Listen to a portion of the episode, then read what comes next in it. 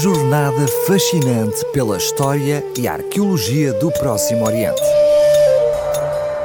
Gravado na pedra, com o arqueólogo Marcos Osório.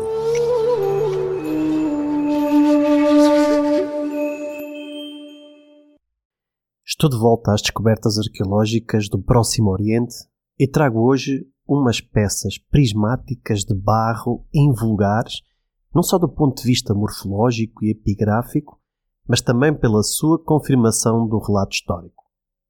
É subejamente conhecido que Israel foi sempre, ao longo dos tempos, um alvo apetecido de ataques militares. Não é de hoje que a nação judaica sofre ameaças e esteve envolvida em conflitos com forças vizinhas na história do Próximo Oriente. Talvez a principal razão para isto ser recorrente deve-se à sua posição geográfica, rodeada de sucessivas nações imperialistas na longa história universal, bem como de comunidades tribais que cobiçavam as suas riquezas e prosperidade. A sua religião, diferente das demais, também foi um forte motor para o ódio e para a intolerância ao longo dos séculos.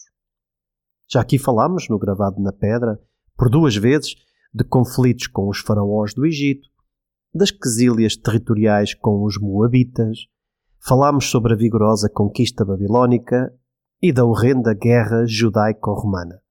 Mas ainda não tínhamos mencionado outra nação que sempre lutou e tentou conquistar Judá. Estou a falar dos assírios. Senaqueribe foi um dos monarcas assírios mais famosos, do qual temos dezenas de documentos régios. Hoje vou falar-vos de um desses textos, bastante completo e que se conhece repetido em três diferentes epígrafes: no prisma Taylor do Museu Britânico, no prisma do Instituto Oriental de Chicago e no prisma de Jerusalém. Os prismas são peças de argila vermelha cozida, com 38 cm de altura por 14 cm de largura, que apresentam seis ou oito faces planas onde eram gravadas inscrições cuneiformes em língua acadiana. É uma curiosa maneira de redigir e perpetuar documentos na época assírio-babilónica, semelhante aos cilindros que já aqui falámos. O prisma de Taylor foi o primeiro a ser descoberto e desempenhou um papel importante na descodificação da escrita cuneiforme.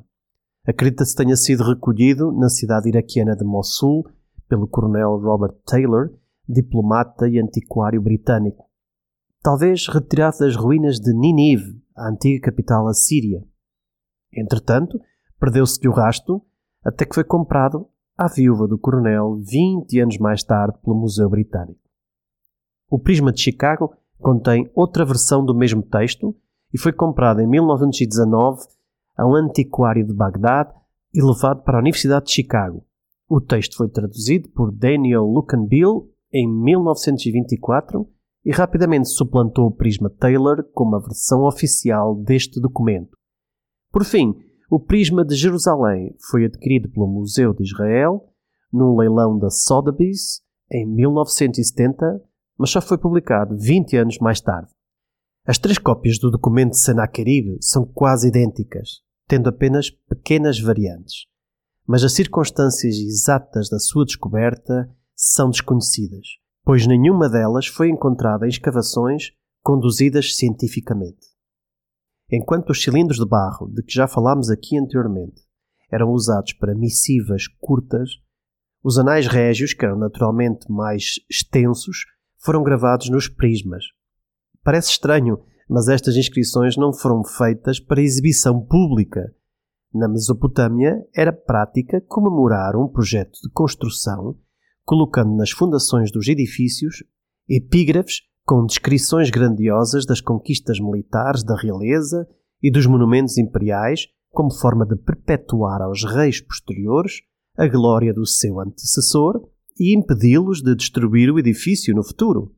Embora estes textos só fossem vistos pelos deuses, supostamente, os arqueólogos desenterraram-nos, como vimos na crónica do cilindro do rei Ciro, sendo testemunhos valiosos para o conhecimento da história da época. No final do século VIII a.C., Senaquerib mudou a capital assíria de Dur-Shakurin, atual Khorsabad, para Ninive, nas proximidades de Mossul. Para converter numa capital digna do seu império, ele lançou um ambicioso projeto de expansão urbana, erguendo muralhas, templos, palácios e construindo um jardim real. As ruínas de Ninive reduzem-se hoje a dois montes proeminentes onde se concentram as escavações arqueológicas, o Tel Kuyunik e o Nebi Yunus, este último nomeado, em árabe, em memória do profeta Jonas, pois, segundo a tradição, ele terá sido enterrado aqui. Cada uma destas colinas abriga um palácio soterrado.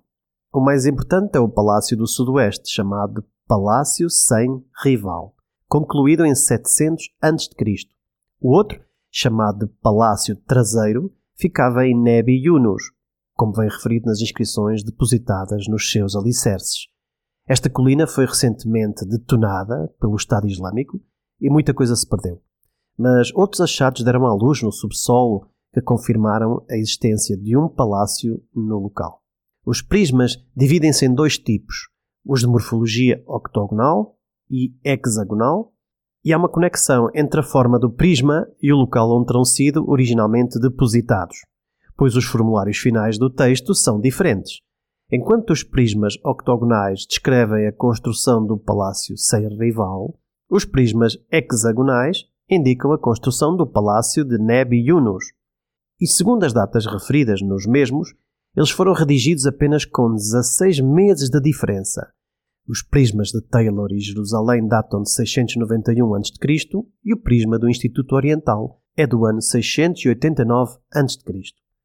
Apesar das diferenças, ambas peças descrevem as campanhas militares de Senaquerib, realizadas entre 704 e 687 a.C., onde se inclui a conquista de Laquish e o cerco a Jerusalém.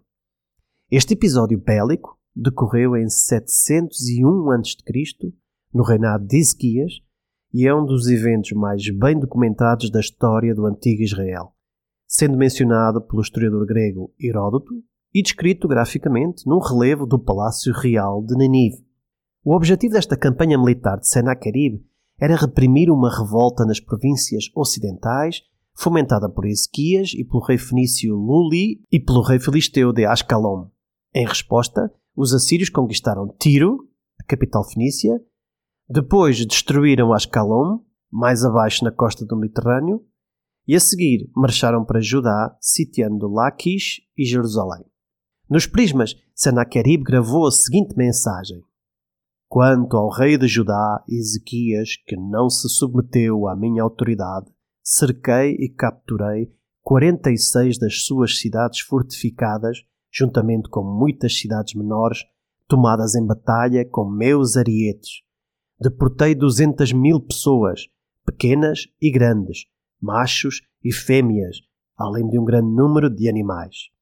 A Bíblia registra esta campanha no livro de Reis e nos livros das Crônicas, referindo um ataque assírio bem sucedido à Samaria, como resultado do qual a população foi deportada, e mais tarde o cerco de Laquish, no 14 ano do reinado de Ezequias. As passagens bíblicas estão de acordo com a própria descrição de Senaquerib, ao admitir que o rei assírio atacou e capturou todas as cidades fortificadas de Judá.